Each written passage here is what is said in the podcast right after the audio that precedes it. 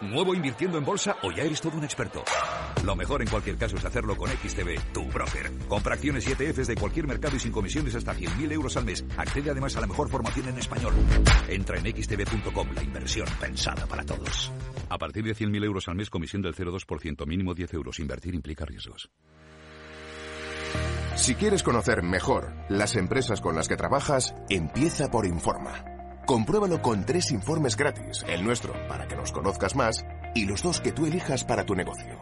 Solicítalos ya en Informa.es. Informa, líder en información empresarial.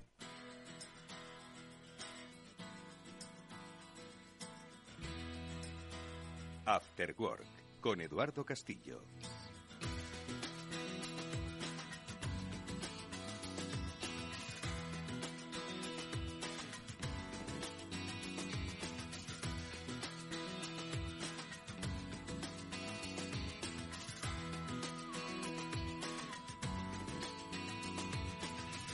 ¿Qué tal amigos? Buenas tardes y bienvenidos a este Cyber After Work, que es el programa de ciberseguridad de Capital Radio, donde hoy nos aproximamos a la seguridad a través de la transformación digital, porque hoy, como hemos venido haciendo de manera regular en los últimos meses, los especialistas de Zscaler los que han cambiado el paradigma de la seguridad de todo el mundo, entendiendo que la confianza cero es el principal pilar de la securización de nuestros entornos. Con ellos hoy vamos a aproximarnos a los casos de eh, transformación digital que se producen a través precisamente de entender la seguridad como un concepto estratégico de las compañías, no como un accesorio simplemente. Bueno, pues de eso es de lo que vamos a hablar hoy con nuestros invitados, porque no solo tenemos a una especialista de Zscaler en el estudio, a Mafe Guerra, con la que hablaremos, por supuesto, de este cambio de paradigma, sino que también tenemos a una empresa, además, de referencia que nos va a ayudar a entender cómo precisamente su propia transformación digital hay que entenderla desde muchas ópticas, entre otras también desde la seguridad. Y es que estamos hablando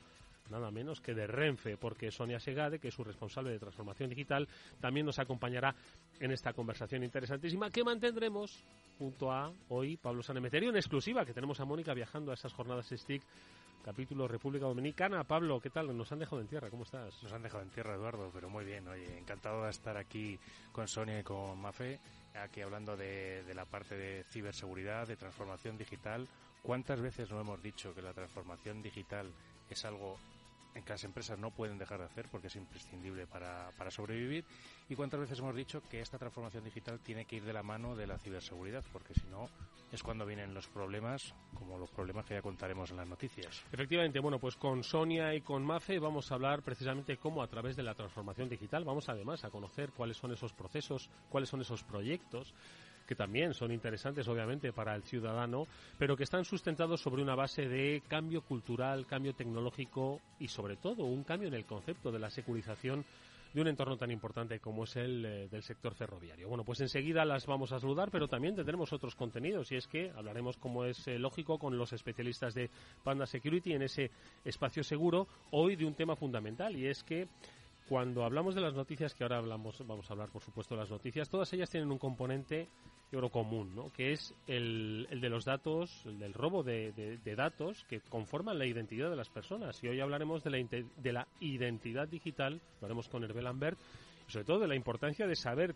cómo va nuestra identidad construyéndose, eh, lo, si somos conscientes de cómo nosotros la construimos y somos conscientes de los riesgos eh, que asumimos con esta identidad digital. Totalmente, porque al fin y al cabo, eh, en un mundo cada día más digital, lo, lo, importante para acceder a cualquier servicio es tu identidad. De hecho, si te das cuenta, ahora que además ya estamos en campaña de la renta y similar, te vas a relacionar con la administración pública, precisamente con la Hacienda, a través de tu identidad digital. Te vas a tener que identificar, te van a dar tu borrador, vas a hacer una serie de operaciones y vas a presentar tu declaración firmada con esa identidad digital. Entonces hay muchas cosas que tener en cuenta y muchas eh, precauciones que tomar en esta identidad digital. Bueno, pues nosotros vamos a hablar de identidad digital. Eh, lo haremos con Hervé Lambert, que es uno de los eh, responsables de Panda Security, precisamente su, su responsable de operaciones eh, eh, globales de consumo, que nos hablará, eh, sobre todo a nivel usuario, de eh, lo que debemos hacer con nuestra identidad online. Porque, como digo, hay muchos tipos de datos, los que conforman nuestra eh, nuestra identidad, nuestro yo digital, que están en riesgo. Y esto es lo que vamos a saber precisamente a propósito de las noticias que vienen muy cargadas precisamente de vulneración y robos de datos. Venga, vamos a conocerlas.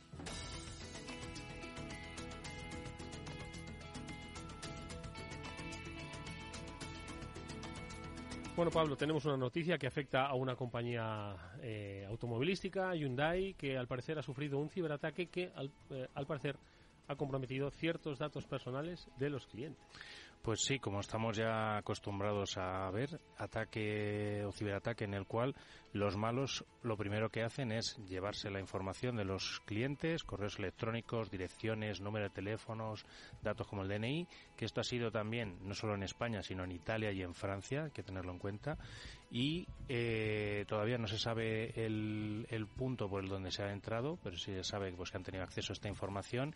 Y como siempre hemos dicho, en, en este caso no se habla de de ransomware como tal o que hayan tenido un incidente de ransomware, pero en este caso sí que se puede hablar de fuga de información, que siempre hablamos de esta doble extorsión, que es lo que suelen hacer esta, estos grupos que están atacando a las empresas constantemente, en el cual, pues oye, lo primero se llevan los datos y luego, si pueden, te cifran las bases de datos, las copias de seguridad y tus ordenadores para pedirte todos los rescates que puedan ir, ir pidiéndote. En este caso, bueno, pues eh, estar, estar pendientes de, de, esta información y nada, pues oye, eh, como siempre, hay que, hay que pedir a todas las compañías que manejan nuestros datos de carácter personal que vayan poniendo cada vez un nivel superior de seguridad para que esto deje de ser noticia.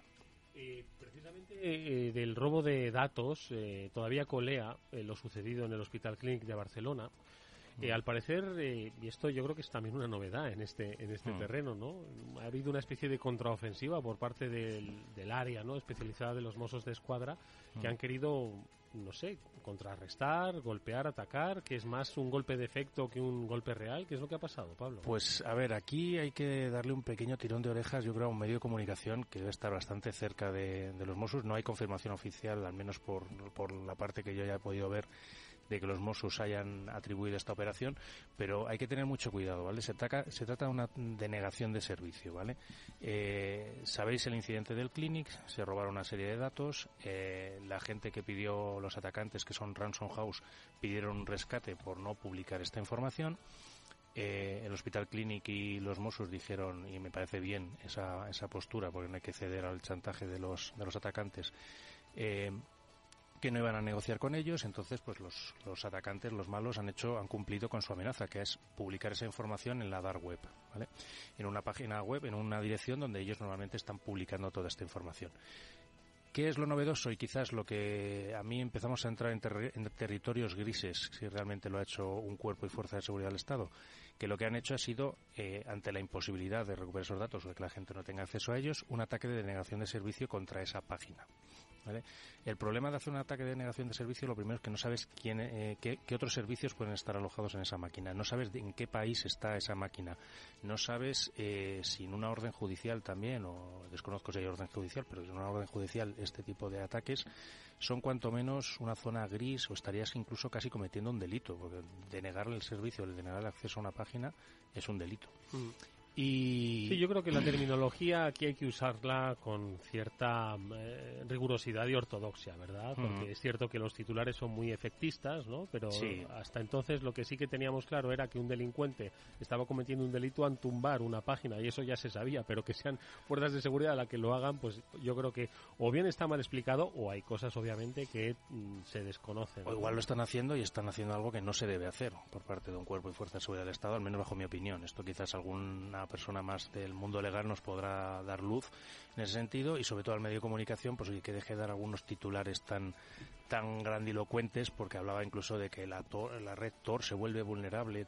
A ver, la red Tor se ha auditado igualmente y se ha podido acceder a los servicios que hay en Tor y se puede hacer un SQL injection y cualquier otro ataque independientemente de donde esté. Bueno, o sea, que se asesoren un poquito más. Perdónanos el clickbait de, nuestro, de, de cada día. Eh, Pablo, precisamente de datos es algo que inquieta mucho el tema de ChatGPT hmm. vuelve a estar eh, bueno pues eh, de actualidad y más en nuestro país porque a la prohibición de este en Italia se suma las suspicacias que ya ha despertado por lo menos en la Agencia de Protección de Datos aquí en España. Claro, ya hemos tenido noticias anteriores en las cuales a través de esos chats que hay en, en ChatGPT, pues bueno, ha habido filtración de datos de tarjetas de crédito, hay eh, datos de carácter personal. Mira que hay un banner avisando también por parte de, de ChatGPT de que no pongas datos reales, que no vayas poniendo datos de carácter personal, etcétera, etcétera. Pero aún así, pues eh, en Italia ya se ha prohibido directamente ChatGPT por este tema de, de, protección de datos de carácter personal. En España se está estudiando. Lo que me hace pensar también es que, y la duda que me crea, no sé si es tanto los datos personales como, no sé te acuerdas de la carta esta que han firmado los mil magnates o mil mentes pensadoras de que hay que pausar la inteligencia artificial seis meses y no sé si igual la forma de pausarla está siendo a través de eh, bloqueos por RGPD. La verdad es que se me antoja complicado parar la innovación, el desarrollo de la inteligencia artificial, y más ahora, ¿no? Que decir, en apenas tres meses, ¿no? Cuando Totalmente. Además es ponerle puertas al campo. ¿Cuántas veces hemos dicho que la innovación va a seguir avanzando, avanzando? Y lo único, pues oye, que, que las herramientas no son ni buenas ni malas. Lo hemos dicho muchas veces en este programa. Lo que es bueno o malo es el uso que se haga de ellas. Vamos con una noticia más, Pablo, y es que desde desde Hearthstone se, se publica una noticia en la que se pregunta si has comprado algún equipo MSI. Y es que dice que tus datos estarían en peligro. Pues otra muy similar a la que hemos visto de, Hyundai, una, una empresa, en este caso MSI Iberia, en la cual pues eh, ha sido víctima de un ciberataque, con lo cual datos de compradores de estos equipos hayan han sido probablemente accedidos por el atacante, habrán sido sustraídos y, pues como siempre veremos tarde o temprano, yo creo, el, típico eh, cuenta atrás en los foros de la web de paga o si no lo publicaremos o incluso se venderá en mercados privados a los cuales nunca se tendrá acceso. Lo que sí es cierto es que, bueno, pues también curiosidad que también se, se habla de que se, inste a, se insta a los usuarios a descargar un nuevo firmware de la BIOS, pero de la web oficial. La verdad es que yo creo que hay un poco mezcla de dos cosillas. Pero bueno, que, que volvemos a tener otro, otro incidente de fuga de información de, de una organización en la que tiene los datos de los clientes, que es lo más importante, y que pues hay que evitar que esto ocurra y que los malos lo tengan tan fácil. Oye Pablo, después de escuchar las noticias que hoy hemos compartido con, con nuestra comunidad de este Cyber After Work, un poco que reflexionas, porque a veces me da la sensación de que cada semana nos estamos repitiendo con las noticias, simplemente cambiamos el nombre de los protagonistas. Estoy de acuerdo contigo, Eduardo. Creo que tenemos ya cada vez más, si no es un incidente de ransomware, es un incidente de fuga de información. Yo en, en alguna conferencia lo he comentado, que es que esos son digamos, los efectos que vemos o lo, más impactante, pero hay que echarse un pasito para atrás y analizar las causas de estos incidentes, ¿vale? Muchas veces las noticias no lo vemos porque estamos en la inmediatez, estamos en el momento del incidente y no podemos ver cuál ha sido la causa, pero en otros incidentes que se va analizando, pues por ejemplo, ¿te acuerdas del Colonial Pipelines y que se bloquearon todos los aeropuertos de Estados Unidos de la zona de Florida? Pues ahí fue una contraseña que no se había eliminado de la base de usuarios. Eh, otras veces, pues la, la conocida cadena de suministro, es decir, oye, pues un proveedor de servicios software ha sido atacado y a través de ahí te han entrado. Yo creo que es dar un pasito para atrás, analizar esas causas y trabajar en ellas, en, que evidentemente yo siempre digo, no, no hay una seguridad 100%, no vamos a conseguir evitar todos los ataques, pero al menos, como decíamos, como decía un conocido y un amigo Antonio Sanz, que al menos lo pongamos tan difícil a los malos que se vayan a otro lado, que no sean en España, sino que se vayan a otros países a intentar hacerlo. Bueno, pues aquí están las noticias, insistimos, es todo puro aprendizaje. Igual, quizás la actitud que adoptan ahora los gobiernos con respecto a ChatGPT les haga también tener una actitud un poco más firme con respecto a los incidentes de ciberseguridad. Totalmente. Y como siempre digo, pues igual que tienes un gestor para los impuestos, tener un experto, un especialista a tu lado en la parte de ciberseguridad. No es mala propuesta, ojalá te escuchen, Pablo. Venga, vamos a empezar nosotros ya nuestra conversación con nuestras invitadas, pero antes, como siempre, vamos a escuchar los consejos.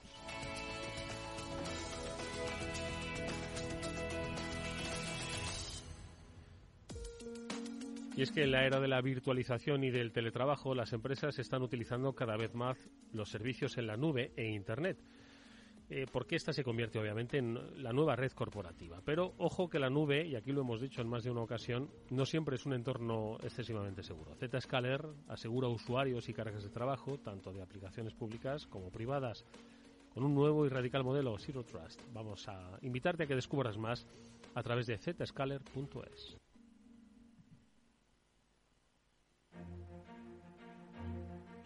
Eduardo Castillo en Capital Radio, After Work.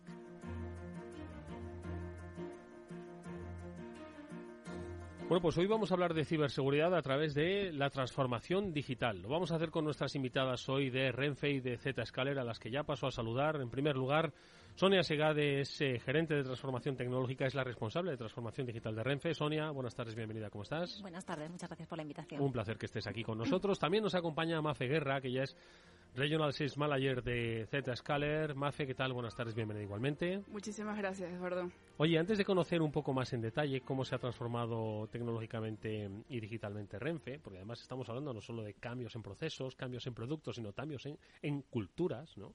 En culturas de trabajo. Eh, yo decía al principio del programa que gracias a Zscaler conocimos eh, una nueva forma de entender la ciberseguridad ¿no? y la securización de las compañías, que era el de la transformación digital, que la propia seguridad fuese el, el, catalizador y el canalizador de la transformación digital de las compañías. Sobre eso, antes de conocer, como digo, en detalle la experiencia de Renfe, sí que me gustaría volver a preguntarle a Mafe, para aquellos que se incorporan quizás hoy a este programa, eh, que entiendan que la ciberseguridad ya no solo es una cuestión de estrategia de seguridad que va ajena al resto de estrategias comerciales o de desarrollo o de innovación, sino que forma parte de esas palancas de innovación de las empresas. Muchísimas gracias, Eduardo. Eh, la verdad es que bueno, es un placer para mí poder compartir este rato con ustedes y en este espacio tan provechoso que para quienes nos escuchan hoy porque hoy tenemos la oportunidad no solamente de contar cómo estamos apoyando desde Zscaler a, Renfe, sino también escuchar de primera mano las iniciativas que, que está liderando Sonia eh, de transformación en, en, una compañía tan importante como Renfe. Desde Zscaler estamos comprometidos con, con el sector público y en particular con Renfe, ¿no? Para ayudarles a adoptar una arquitectura Zero Trust que acelere y asegure su transformación digital. ¿Y cómo lo estamos haciendo? Al igual que Renfe, en Zscaler estamos impulsando un cambio de paradigma. En nuestro caso, en la arquitectura de red y seguridad tradicional. Pasamos de una arquitectura donde todo radica en el data center, ¿no? A una conectividad directa. Y de una arquitectura de seguridad perimetral a una de confianza cero, donde ese perímetro es que ya no existe, ¿no? Y con ello permitimos que los usuarios, equipos de IoT, cargas de trabajo y aplicaciones se puedan comunicar entre sí de una manera segura y transparente. Y lo hacemos proporcionando la ruta, la ruta más rápida y segura a través de más de nuestros 150 datacenters globales que, para que se hagan una idea, procesan 300 billones de transacciones diarias, 20 veces más de las transacciones que realiza Google. Y esto refleja un poco ¿no? la escalabilidad y la rentabilidad y seguridad que ofrecemos desde Zscaler a nuestros más de 6.700 clientes y 40 millones de usuarios. Y por concluir, eh, nuestros clientes reconocen ¿no? los mismos valores que nos permiten alinearnos con la estrategia de Renfe que nos va a contar ahora Sonia, ¿no? Entre ellos, la mejor experiencia de usuario, mitigación y reducción de riesgos de seguridad y por otro lado la reducción de la complejidad y costes de infraestructura que se traduce en que en mejora de eficiencia para nuestros clientes.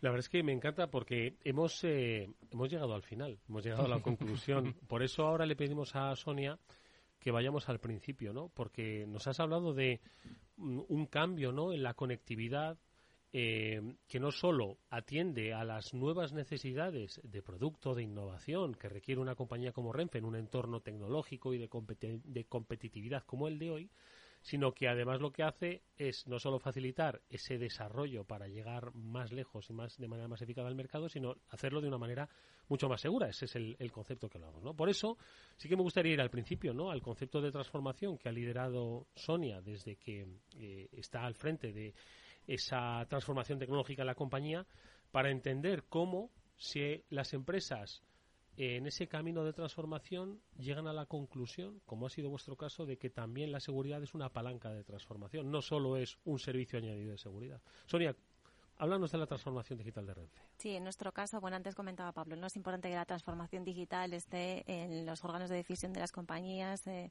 eh, como las principales líneas de actuación y a mí siempre me gusta contar ¿no? que el plan estratégico de Renfe tiene tres pilares fundamentales. Uno es el foco en el cliente, otro es la internacionalización, queremos abrirnos como compañía a trabajar en otros países Y el tercero es la eficacia y la seguridad. O sea, no es una palanca, es un pilar clave dentro de nuestra estrategia como compañía. Y la seguridad significa en toda nuestra operación, pero también significa en los sistemas de información, que es un poco lo que vamos a tratar hoy. Estos tres pilares están apoyados en tres palancas, la transformación digital, la transformación cultural y las alianzas estratégicas. Nosotros como compañía hemos entendido que no podemos afrontar todos nuestros retos solos y aquí es donde nos estamos apoyando pues en fabricantes, en partners que nos ayudan a acelerar todos nuestros procesos de transformación de una forma mucho más ágil. Vale, estamos hablando de que hay tres pilares ¿no? en este proceso de transformación. Has hablado de el foro en el cliente. ¿Foco? El foco en el cliente. los foros, los foros. Estaba yo pensando en otros foros de ciberseguridad. El foco en el cliente, la internacionalización, la eficiencia y la seguridad. Eh, cuéntanos un poco, eh, quizás más, más al detalle, cómo se han ido abordando eh, estos cambios, estos, estos procesos. Entiendo que no sé si uno detrás de otro, todos al mismo tiempo. ¿Qué ha implicado cada proceso de ellos? Bueno, yo creo que los procesos están interrelacionados. ¿no? Lo principal es focalizarnos en el cliente, saber qué buscan nuestros clientes y transformarnos como compañía. Nosotros siempre contamos que evidentemente somos el operador ferroviario de referencia, pero a nivel estratégico lo que decidimos es convertirnos en un operador integral de movilidad. ¿Por qué? Porque veíamos que esto era lo que estaba demandando la sociedad. ¿Qué significa? Que queremos ofrecer servicios puerta a puerta entre un origen y un destino para cualquier ciudadano, independientemente de dónde se quiera mover en cualquier punto del territorio nacional, ofreciendo todos los medios de transporte. ¿Esto qué significa?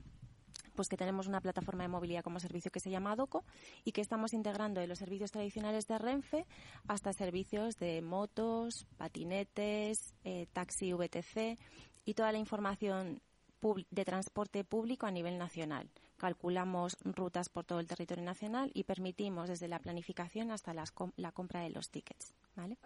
Esto es un cambio de paradigma en nuestro modelo de empresa, es una nueva visión de lo que queremos que sea la compañía en el futuro y en este ecosistema en el que nos tenemos que conectar con distintos operadores de transporte, con distintos socios tecnológicos y no tecnológicos y estamos creando un negocio 100% digital de cero y puramente cloud, aunque evidentemente nos integramos con nuestros sistemas legacy de venta, necesitamos que esa seguridad garantice todas las operaciones que mantenemos dentro de la plataforma. ¿Qué es importante? Pues además de ser seguros, no perjudicar la experiencia del cliente muchas veces nos parece que cuando una aplicación es muy segura, creamos muchas trabas en el cliente, muchos pasos, muchas validaciones, muchas certificaciones, porque si no ponemos en riesgo eh, nuestros activos digitales. Y yo creo que esta es la clave, ¿no? Buscar eh, socios tecnológicos que nos permitan mantener la seguridad sin perjudicar la experiencia de cliente tanto interno como externo. Ahora, este proyecto, digamos que os estoy contando, está muy focalizado en lo que es el cliente externo, pero nosotros también estamos muy trabajando de forma muy intensiva en nuestros clientes internos, ¿vale? Lo que llamamos workplace. Y en una empresa tan grande como nosotros, que tenemos 16.000 empleados, tanto de oficina como empleados de primera línea, os podéis imaginar que no tiene nada que ver el trabajo de un maquinista con una persona de fabricación y mantenimiento o alguien de oficina, esa seguridad, esa experiencia transparente y el poder trabajar de forma autónoma en cualquier lugar donde estés es súper relevante para nosotros. ¿Te, das cuenta, Eduardo, que has estado hablando de nube, aplicaciones legacy, cliente, transformación total que Renfe, al menos yo todavía la sigo teniendo como el operador ferroviario, pero no pensaba en esa eh, puerta a puerta en toda esa unión de medios de transporte. La verdad es que es un cambio radical y te iba a preguntar, Sonia, un poco, ¿dónde crees que ha estado el mayor reto en transformación y el reto de ciberseguridad para, para estos cambios? Porque entiendo que tenéis un montón de información de datos de cliente, precisamente estamos hablando mucho en las noticias, datos de cliente, datos de cliente, y yo creo que, bueno, por, por suerte y por fortuna que Renfe continúe siendo así, no ha tenido ningún incidente de seguridad. Sí, sí, y lo intentan. no penséis que no es porque no lo intenten. Bueno, tenemos muchos retos, ¿no? En, en este proyecto que os decía de movilidad como servicio, pues el gran reto es pues integrarnos con todos los operadores de transporte, hacer un sistema robusto y en realidad crear un negocio digital de cero en muy poco tiempo, en el que eh, tenemos que trabajar mucho en colaboración público-privada con distintas empresas.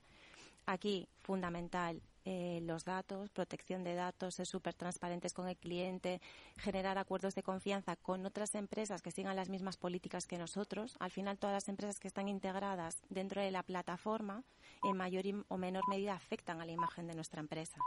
Con lo cual, tenemos que asegurar esa confianza con todos los actores involucrados. Esto a nivel de esta nueva estrategia de negocio. Eh, a nivel de toda la parte de análisis de datos, analítica avanzada, etcétera, nosotros tenemos nuestros sistemas legacy, que os podéis imaginar eh, con la historia que tiene Renfe, ¿vale? Estamos hablando de 1.700 servidores, 90% virtualizados, o sea, no solo es una aplicación, ¿vale? Es eh, todos los sistemas de información de la compañía.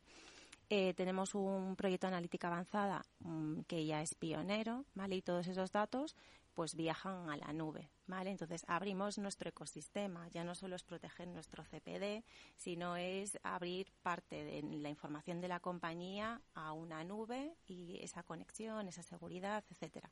Vale, y es un ecosistema nuevo, o sea, hablábamos de un negocio digital que está en un entorno cloud, nube integrado con mucho, pero esto es otro entorno cloud conectado con los datos de la compañía, ¿vale? Y eso es otro gran reto. Bueno, pues en todas estas iniciativas que os podría comentar más, temas de robotización, RPA, que al final mueves datos de un sitio a otro, ejecutas procesos por robots, pues la seguridad es transversal. Nosotros no podemos abordar ningún proyecto de transformación dentro de la compañía sin trabajar de forma directa con el equipo de seguridad.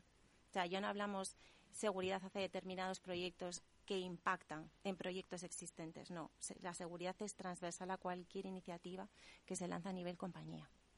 Perdóname, y es que eh, ahora vamos a seguir un poco conociendo en detalle ¿no? esos, esos procesos de transformación, especialmente el cambio cultural que se ha tenido que producir para 16.000 empleados. Ojo, pero esto último que estaba diciendo Sonia, pues es un poquito la, la idea eh, que comentábamos con Mafia al principio.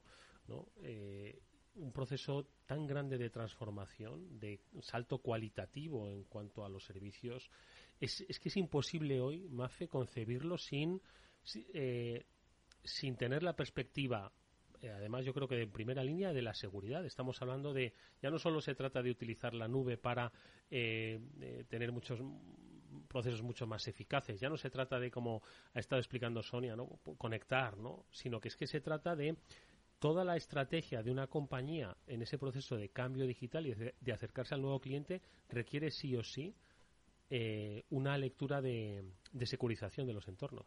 ¿Es así? Es correcto, Eduardo.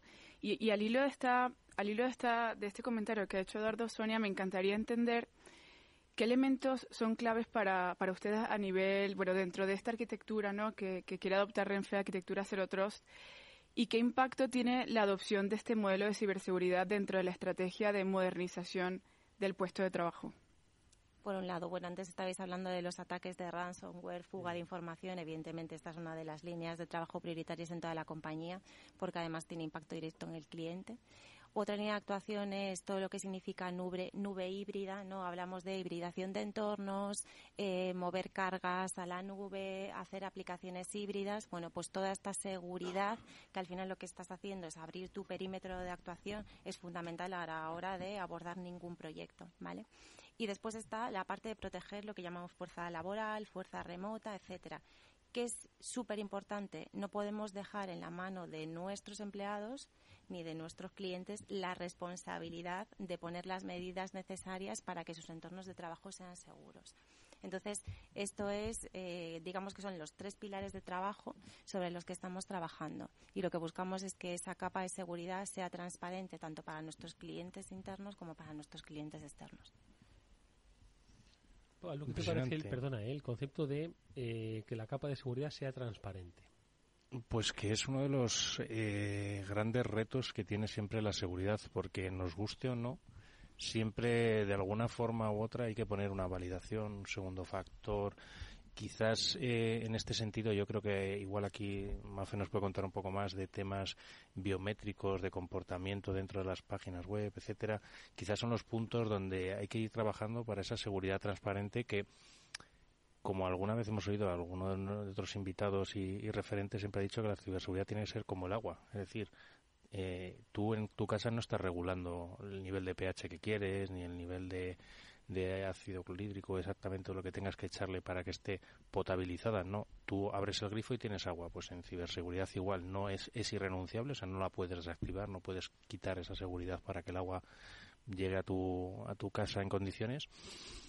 Y además me, encanta, como decía Sonia, que más que no lo puedes delegar en los usuarios. Es algo que es responsabilidad de, las organizaciones, de las empresas y de buscar partners tecnológicos que les ayuden. Ni del usuario ni del propio trabajador. Ojo, ¿eh? Exacto. Exacto. el cliente interno, cliente externo, mm. tan importantes. Y os iba a preguntar un poco, aparte de todo este cambio que tenéis también de llevarlo a la nube, etcétera, eh, ¿os estáis planteando en Renfe también, y me vais a permitir el palabra, apificar Renfe para poder integrarse Renfe con terceras partes o dar acceso o integraciones de Renfe con terceras partes? Ya lo estamos haciendo. ¿eh? digamos que eh, el Renfe tradicional, que todos vosotros conocéis, tiene distintos canales de venta. Tiene los canales de venta tradicionales, la web, la app, etcétera, pero también vendemos servicios a través de agencias de viajes, ¿vale?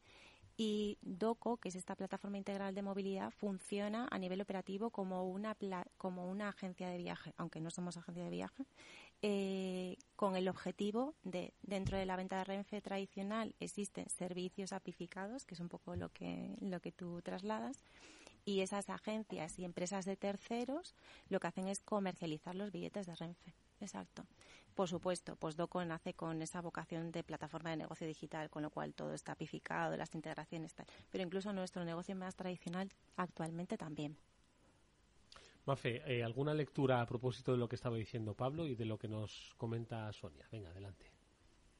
Pues bueno, dentro de, dentro de la estrategia de, de ST y, la razón por la cual eh, estamos contentos de apoyar a Renfe es eso, ¿no? Es decir, hacer transparente para el, para el usuario que por detrás estamos trabajando para que bueno esta conexión a usuario, esta conexión de dispositivo, aplicaciones se haga de una manera segura y una manera rápida. Es decir, en Zscaler em, lo que lo que conseguimos es que a través de nuestra plataforma que aplica más de 8 billones de políticas de seguridad y bloqueamos 77, 77 millones de amenazas diariamente, pues lo que, lo que aseguramos es que ese acceso a, usuarios, ese acceso a esa conectividad de usuarios, aplicaciones y dispositivos se haga de una manera segura y rápida y completamente transparente para, para el mismo usuario.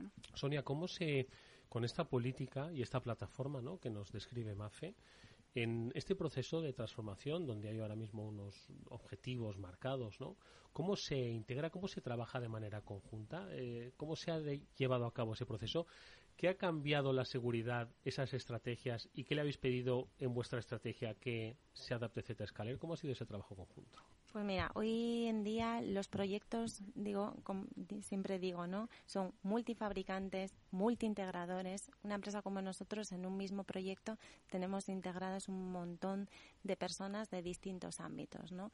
Nuestro trabajo con Zscaler principal es actualmente cuando un empleado trabaja de forma remota, pues tiene que abrir una serie de aplicaciones para conectarse donde esté a lo que es eh, las comunicaciones internas de Renfe y poder trabajar de una forma segura.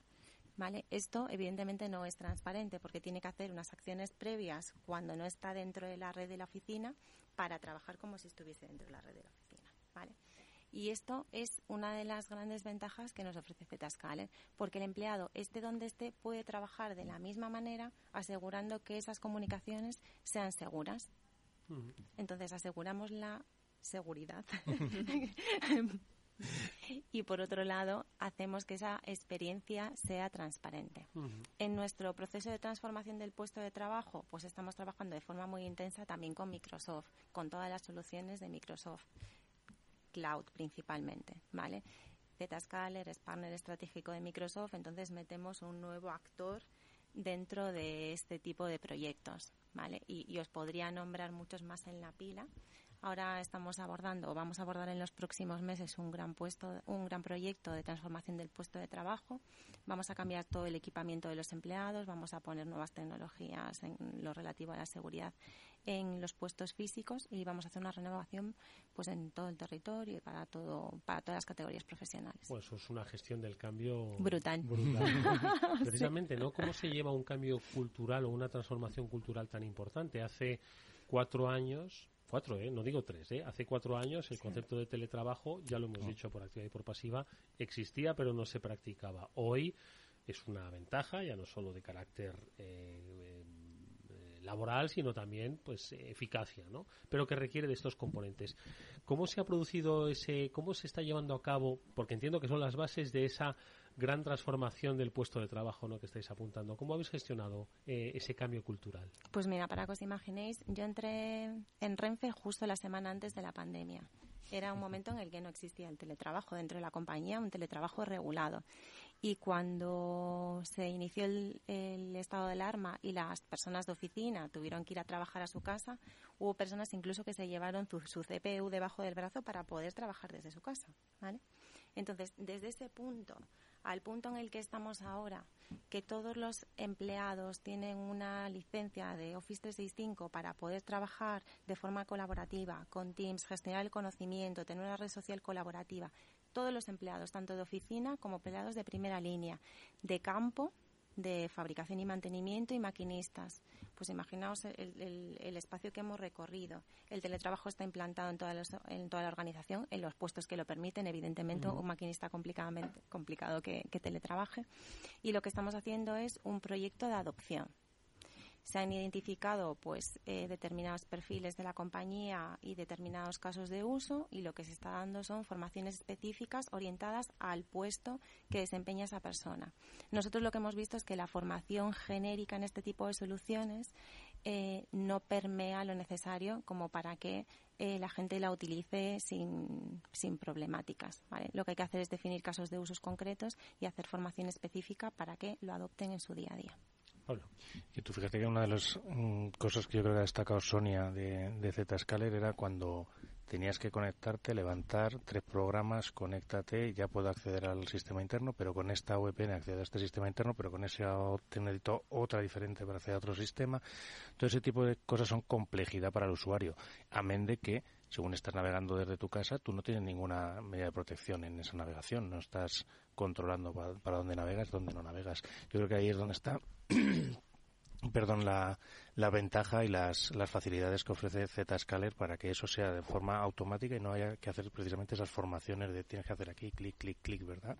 Sí, y no, solamente eh, es un tema de experiencia de usuario, es decir, es muy importante el tema de experiencia de usuario, pero cuando tienes tantas maneras de acceder a diferentes aplicaciones, eh, por ejemplo, tienes una VPN y por otro lado estás utilizando otra solución, ¿no? De a lo mejor de proxy para, para acceso a Internet, hay veces que bueno, tienes algún problema con la VPN, la desconectas y te conectas eh, a cualquier lugar donde abres una brecha increíble de seguridad. Entonces, afecta, uno, la experiencia de usuario, pero dos, el, el punto de seguridad y distintos sistemas inevitablemente te llevan a diferentes configuraciones cuando hay problemas con usuarios que no pueden conectarse a un determinado sistema. Al final, ¿dónde estás? ¿Qué estás haciendo?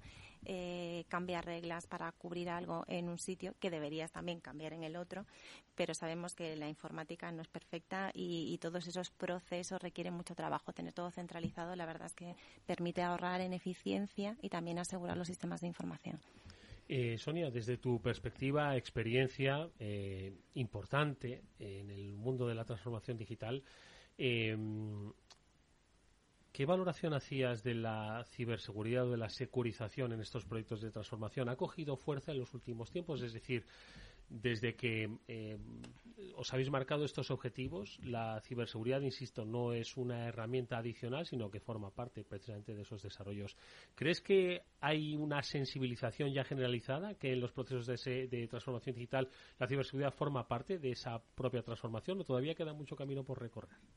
Yo creo que todavía queda camino por recorrer, pero te garantizo que Renfe como compañía es una compañía que en ciberseguridad va muy por delante de otras empresas.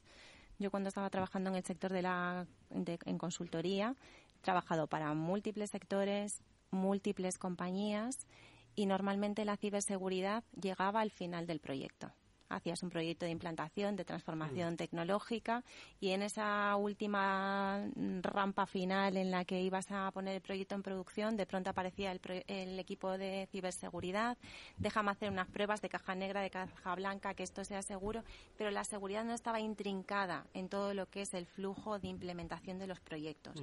Nosotros desde Renfe, o sea, este cambio de paradigma lo tenemos ya pues en nuestro plan estratégico y en nuestro ADN a la hora de implantar los proyectos. Entonces, evidentemente las empresas habrán evolucionado en estos años como hemos evolucionado nosotros, ¿no? Pero ese punto en el que yo me quedé, eh, sí que es cierto que, que he notado una diferencia muy sustancial con otras empresas y el grado de madurez. Mafe.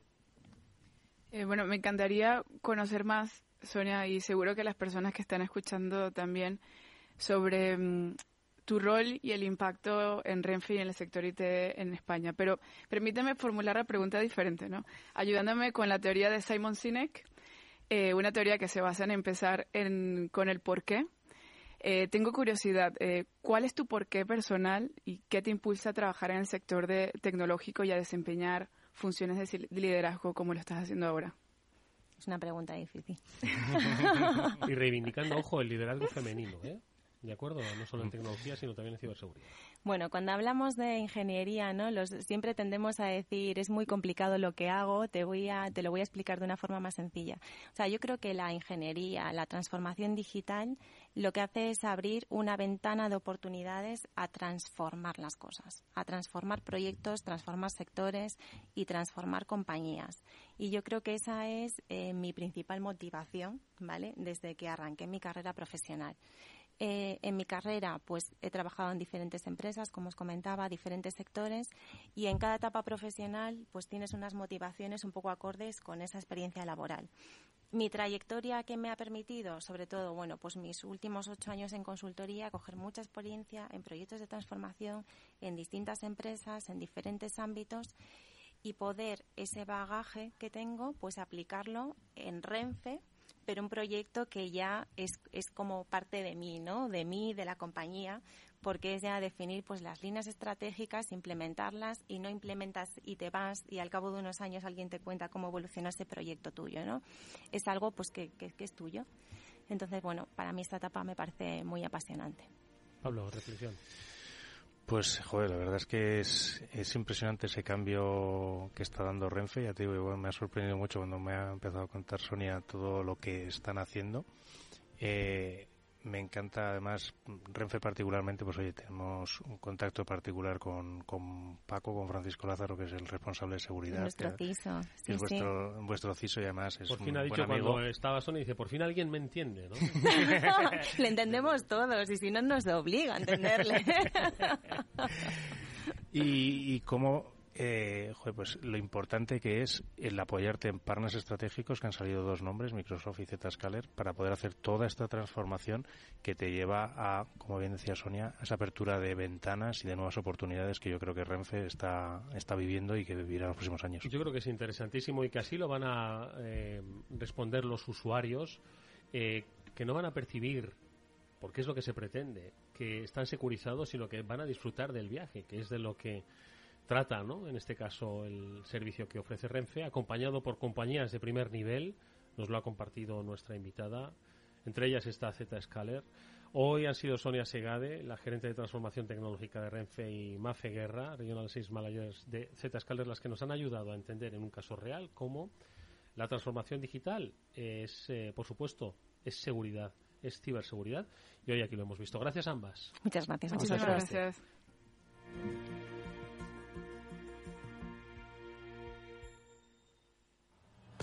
Un consejo, si inviertes en bolsa, esto te interesa. XTB tiene la mejor tarifa del mercado para comprar y vender acciones y ETFs. No pagues comisiones hasta 100.000 euros al mes. Si inviertes en bolsa o quieres empezar, más sencillo imposible. Entras en xtb.com, abres una cuenta online y en menos de 5 minutos compras y vendes acciones sin comisiones con atención al cliente las 24 horas del día. que estás esperando? Ya son más de 660.000 clientes los que confían en xtb.com, que es un broker con muchas posibilidades.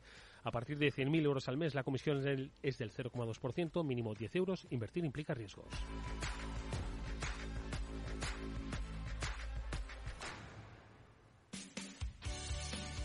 Espacio Seguro. Todo lo que debes saber para que tu día a día en Internet sea más seguro. De la mano de Panda Security.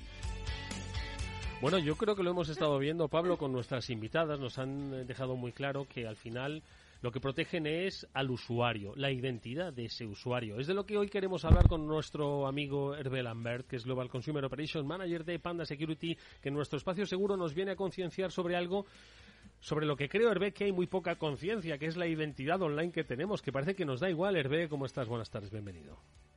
Hola, buenas tardes, muchas gracias por la invitación. A ver, ¿qué pasa con la identidad? que es que parece que a la gente le da igual. Todos protegemos la física, pero la, la, digital no, nos importa poco, ¿eh? Eh, poco puedo añadir a lo que acabas de decir, porque es así. Eh, curiosamente, como bien has dicho, nos preocupamos de todo lo que es nuestra identidad física, pero nuestra identidad virtual, eh, digital, pues, pues se nos olvida siempre. Curioso.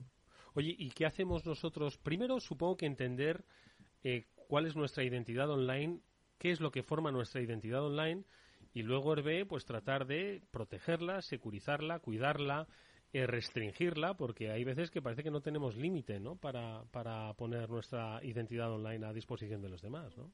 Eh, es que es, primero ¿qué, qué es eh, la identidad digital pues es todo lo que es todo lo que soy yo a nivel digital es decir mi nombre mi dirección mi fecha de nacimiento lo que hago dónde posteo mis datos personales mis credenciales mi forma de acceder y, luego pues hay, conceptos como la visibilidad. Quiero, quiero dar visibilidad, eh, quiero que la gente me conozca, quiero a nivel reputacional, quiero que mi reputación sea eh, pues cada vez más marcada, eh, quiero que todo esto sea dentro de un contexto de privacidad. Entonces es, es, es un tutu revolutum bastante complejo y curiosamente, como bien hemos dicho, se nos se nos olvida siempre proteger todo lo que es nuestra identidad digital la identidad digital, que muchas veces, Hervé, si no me equivoco, buenas, buenas tardes, eh, no siempre es una única. O sea, nos encantaría tener una única identidad digital, pero muchas veces está distribuida entre varios puntos, entre varias cuentas de redes sociales, entre varios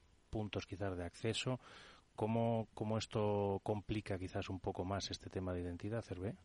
Pues, pues lo complica y muchísimo y es un punto fundamental. Hablamos de eh, blogs donde mm, posteamos, donde damos nuestras opiniones, hablamos de vídeos, hacemos lo mismo, microblogging, hablamos de fotografía, hablamos de aplicaciones o redes sociales eh, muy específicas, no tanto, no tan específicas, hablamos eh, de un sinfín de apartados, de subapartados, de ecosistemas o de territorios, donde dejamos partes de, de, lo que es nuestra identidad. Eh, esas partes eh, pues pueden ser completamente desconexas, inconexas o, o, ser lo mismo.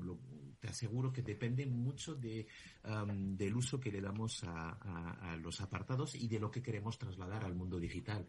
Em, pero sí que complica mucho la ecuación dentro del, ah, del cómo proteger mi identidad y sobre todo dentro de la definición de cuál es mi identidad, porque como bien has dicho, tenemos a veces muchas identidades. Oye, Hervé, ¿y cuáles son los riesgos a este pasotismo que tenemos con las identidades o a esta atomización de las identidades? ¿Cuáles son un poco los peligros a los que nos enfrentamos y que no somos conscientes y al no ser conscientes pues no tomamos medidas? Bueno, primero el, el, el, peligro en sí es que nos roben eh, datos. Cuando digo nos roben, nos roben puede ser que eh, nos roben directamente pues nuestros datos bancarios, puede ser también que roben nuestra identidad dentro de una red pues para hacer un uso específico para engañar a la gente, por ejemplo. En fin, al final, ¿qué quiere el malo? Pues el malo quiere datos, quiere hacer fraude, eh, financiero, robando directamente eh, nuestras, nuestros, nuestro dinero o, nuestras credenciales para que, eh, pues para acceder a nuestras cuentas bancarias. Apropiación de cuentas, como he dicho, eh, ataques de phishing, todo vale al, al, al cracker porque todos los datos tienen un valor. Evidentemente no es lo mismo robar eh, mi cuenta bancaria o mi número de pasaporte o, el, mi pasaporte, porque esto se revende claramente. Pero también vale, y eso es el gran problema que tengo con la gente joven en general, em, y es que no entienden, ellos siempre dicen lo mismo, pero si, si es que yo no tengo nada, no le va a interesar nada a un estafador. Pues es que están equivocados, todo vale, absolutamente todo vale. Em, un, un, ciberestafador cuando accede a información personal eh, se hace con el control eh, de algo, con esa información o ese dato. Y ese dato tiene un valor monetario. No es nada personal hacia una persona, sencillamente el estafador lo que va a hacer es intentar robar datos e intentar venderlos. Y que muchas veces también cuando dicen que no tienen nada, ojo, eh, que a través de una persona se puede acceder a otras personas y a través de esa persona a otras personas y con identidades digitales validadas, aunque sean robadas de terceras personas, puedes hacer mucho daño. Y es, eh, y es aquí donde tenemos que concienciar mucho a la gente, porque efectivamente eh, eh, de nada o de cachitos de datos que encuentras en una aplicación de venta de, segunda mano, en una aplicación de una red social, en una aplicación mucho más profesional donde pues explicas lo que haces tú profesionalmente, pues el hacker o el cracker que tiene tiempo y que quiere robarte algo, va a sumar cosas, va a sumar eh, partes del puzzle, va a montar un puzzle y va a conseguir, por dar un ejemplo, saber dónde vives, lo que haces, cuáles son tus gustos, cuáles son tus ideas, eh, a qué quieres, dónde está tu familia, eh, dónde has ido, cuál es tu nivel socioeconómico, en fin, consigue un sinfín de datos. E insisto, todavía no he hablado de robar datos en base a hacer un intento de estafa o a preparar una estafa adaptándola a lo que eres tú, a tus gustos y a tus necesidades o a tus amigos. Hervé, ahora momento de recomendaciones. Nos quedan un par de minutos y queremos ver qué es lo que podemos hacer. No sé si lo primero es saber qué es lo que tenemos en la red. Segundo, cómo proteger nuestra identidad online. ¿Qué proponéis desde Panda? Desde luego lo que, lo que tenemos que hacer es eh, evitar las estafas. ¿Cómo se evitan las estafas? Pues a muchos niveles. Eh, recomendaciones utilizar contraseñas seguras y únicas por cada servicio. Eh, únicas, tremendamente importante. Un 2, 3, 4, 5, 6, por favor, no la utilicéis. Es la contraseña más utilizada y más hackeada en el mundo. Eh, utilizar contraseñas fuertes. ¿Cómo se hace? Se utiliza un gestor de contraseñas. ¿Qué hacemos en Panda? Más allá de ofrecer unos productos de seguridad informática, lo que se llama anti-malware, pues ofrecemos también un gestor de contraseñas. Importante, no, ah, no hagamos cualquier cosa en wifi públicas. Si lo hacemos, utilicemos una VPN. Eh, Panda Security a través de la plataforma PandaDOM ofrece la posibilidad de utilizar una VPN que no deja de ser un embudo donde puedo navegar eh, cifrando absolutamente todo lo que hago a través de la VPN en Internet. Pues mira, lo que vamos a hacer es invitar a toda la gente a que tenga una primera reflexión, la que ha querido compartir con nosotros hoy Herbel Lambert, sobre quién eres tú en el mundo digital.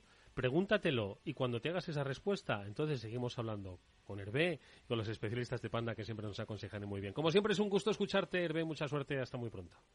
Hasta muy pronto, gusto compartido. Y nosotros, amigos, que nos vamos ya hasta el próximo programa, que volverá este Cyber After Work el próximo lunes, Pablo. El próximo lunes a las 7, como siempre, aquí hablando de ciberseguridad y esperemos que con Mónica haya vuelta de, en las jornadas STIC. Que nos cuente qué es lo que han contado. Gracias a todos. Estuvo Víctor Nieva y Jorge Zumeta en la gestión técnica. Hasta, hasta entonces, adiós.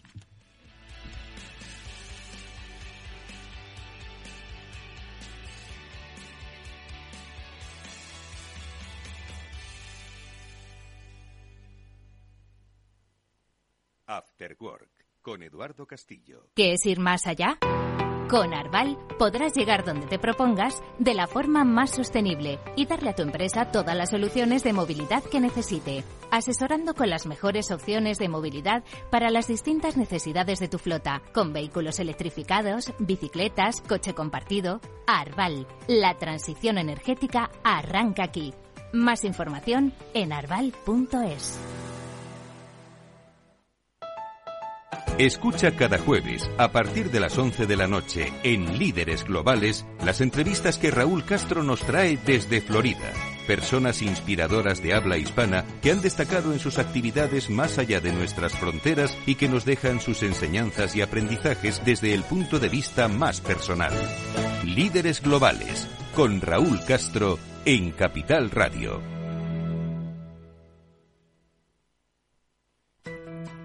En el balance nos preocupamos por nuestros hijos, por su vinculación con el mundo de Internet y las redes sociales, y analizamos sus riesgos de la mano de Pilar Rodríguez en Familias Enredadas, todos los lunes a las ocho y media de la tarde en el balance, Capital Radio. Capital Radio, 103.2 FM. Industria, seguridad, tecnología, aeronáutica, innovación, empleo de calidad, defensa. Hablemos de defensa y seguridad el primer programa de radio que da voz a la industria nacional de defensa. Los miércoles a partir de las tres y media de la tarde, hablemos de defensa y seguridad con Belén Montes, de la mano de IDS.